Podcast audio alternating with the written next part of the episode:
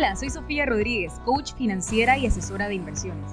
Si lo que quieres es aprender acerca del manejo del dinero y cómo puedes lograr tener finanzas personales saludables en tu vida, en un idioma sencillo, práctico y sin tabús, entonces estás en el lugar correcto. Este es el podcast de Finanzas con Sofía. Empecemos. ¿Crees que combinar dinero y matrimonio es una receta para el desastre? No estás solo. El dinero es el tema número uno por el que se pelean las parejas casadas y es la segunda causa principal de divorcio seguido por la infidelidad. No fue hace mucho que vivía un sentimiento de impotencia y resentimiento cuando mi esposo Héctor y yo no estábamos en la misma página con nuestras finanzas. Hablar de dinero era sinónimo de pelea, frustración y tensión. Sin importar cuánto ames a tu cónyuge, tratar de fusionar sus vidas y su dinero puede ser un viaje lleno de valles, pero aún así hermoso. Héctor y yo proveníamos de diferentes experiencias de vida y la forma en que percibimos e internalizamos esas experiencias fue muy diferente. Así que si tú y tu cónyuge no tienen inicialmente el mismo punto de vista respecto al dinero, es normal.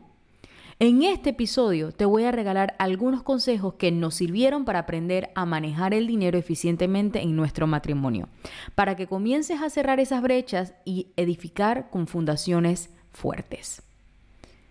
Consejo número uno, mantén una cuenta bancaria conjunta. Algunas parejas piensan que la mejor manera de evitar discusiones sobre dinero es mantener cuentas bancarias separadas. Tu salario va a una cuenta, y el de ella va a otra. Y cada uno paga sus facturas por separado, juntos pero no revueltos, ¿verdad? Error. Esto sienta las bases para que surjan problemas más grandes con su dinero y su matrimonio. Ya no debes hablar de la deuda de él, la deuda de ella, sino que es nuestra deuda.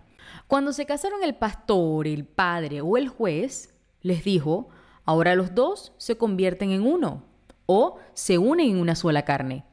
¿Quién dijo que eso excluía las finanzas y el dinero? Separar el dinero y dividir las facturas es una mala idea que solo conduce a más dinero, gastar más dinero y problemas de relación en el futuro. No mantengas cuentas separadas. Junta todo tu dinero y comienza a verlo como un todo. Consejo número 2 discutan juntos sus elecciones de estilo de vida. Si uno de ustedes está satisfecho comprando en tiendas con descuento o compra solo cosas que realmente necesita, pero por otra parte, al otro le encanta comprar artículos de marca a precio regular y además tiene un ingreso que no respalda tener un gusto caro, se va a convertir en un problema. El matrimonio tiene que ver con el compromiso, porque la realidad es que tu estilo de vida debe coincidir con tus ingresos reales, no con lo que deseas, pero que está fuera de tu realidad financiera. Consejo número 3.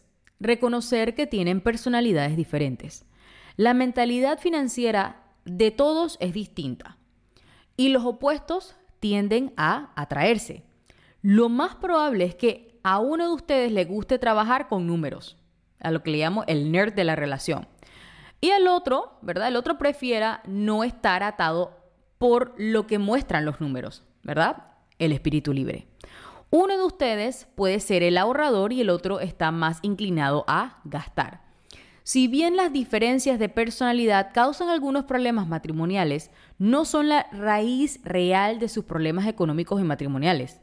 La fuente del problema es cuando uno de ustedes se niega a escuchar la opinión del otro o cuando uno de ustedes deja de manejar las finanzas por completo.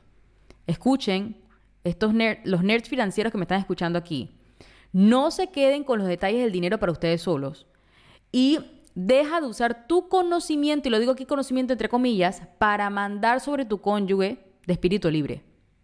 Si tú eres el cónyuge más despreocupado, no te limites. Da tu opinión. Recuerda que también tienes un voto en las reuniones de presupuesto. Tienes para dar feedback, retroalimentación, crítica y aliento. Recuerden que los dos están en el mismo equipo, así que trabajen juntos en el presupuesto. Utilicen sus diferencias de personalidad para convertirse en un equipo más fuerte y unido. Consejo número 4. No permitan que las diferencias salariales se interpongan entre ustedes. Para la mayoría de las parejas, probablemente una de ellas gane más dinero que la otra. Muy rara vez ambos ganarán exactamente el mismo salario.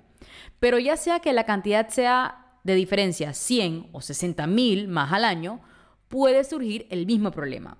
En lugar de ver el fondo completo como nuestro dinero, podrías pensar que tienes influencia sobre tu cónyuge todo gracias a unos pocos dígitos adicionales en tu salario.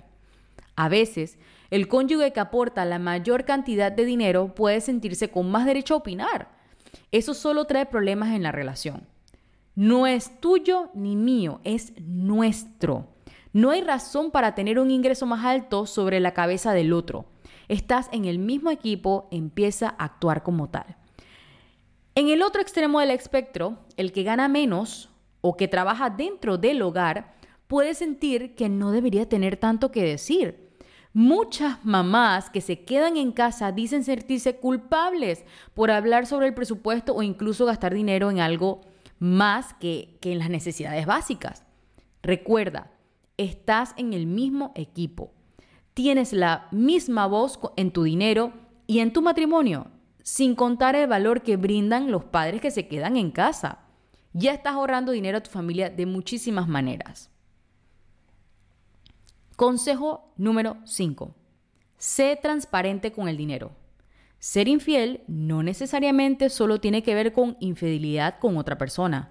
A veces podemos caer en la infidelidad financiera cuando, cuando no cumplimos nuestra parte del trato o faltamos a un objetivo financiero compartido, por ejemplo, al abrir una cuenta bancaria lateral o esconder dinero en efectivo o adquirir una deuda, ¿verdad? Eso es engañoso. Lo mismo se aplica si tienes una tarjeta de crédito de la que tu cónyuge no sabe nada. Es fundamental ser abierto y honesto acerca de cualquier cuenta corriente o de ahorro o tarjetas de crédito o deudas secretas que tengas. Es hora de reconocer la verdad y aclarar las cosas. Luego, trabaja para establecer nuevamente la confianza financiera. Vuelve a comprometerte con tus objetivos financieros compartidos y recuerda por qué lo estás haciendo. Consejo número 6. No dejen que los niños dirijan el show. Tus hijos te están suplicando por el último juego de PS4. Piensas en lo bien que se han comportado últimamente y piensas, bueno, ¿por qué no? Pero tu cónyuge está molesto porque no está en el presupuesto. Los niños tienen una forma de resaltar la forma en la que las parejas ven el dinero de manera diferente. Deben reunirse, hablar de ellos y hacer un plan decidan juntos cómo presupuestar las cosas que sus hijos necesitan o quieren. El dinero y el matrimonio deben ir de la mano. Es hora de dejar de cometer estos errores de dinero y encontrar puntos en común. Pero te digo algo, cultivar un matrimonio sólido requiere tiempo y trabajo. Puede ser un proceso incómodo o incluso frustrante, pero puedes aprender a hablar sobre tus finanzas de una manera más productiva. Y recuerda, te casaste con esta persona por una razón. Lo creas o no, necesitas sus habilidades, sus conocimientos y perspectiva, especialmente las que no tienes tú. Ese espíritu libre o nerd puede aportar información y conocimiento valioso a la mesa. Es tu compañero de equipo y es hora de empezar a tratarlo como tal. Dos son mejor que uno y están juntos en un proyecto de vida. Espero que te haya gustado el episodio de hoy te animo a que comiences a tomar acción y a diseñar esa vida que tanto deseas. Todo empieza y termina en ti, tú decides. No olvides suscribirte al podcast de Finanzas con Sofía en tu plataforma de podcast favorita y si crees que otras personas se pueden beneficiar de escuchar este episodio, compárteselo y por favor déjame tu calificación. Nos vemos en un próximo episodio. Chao, chao.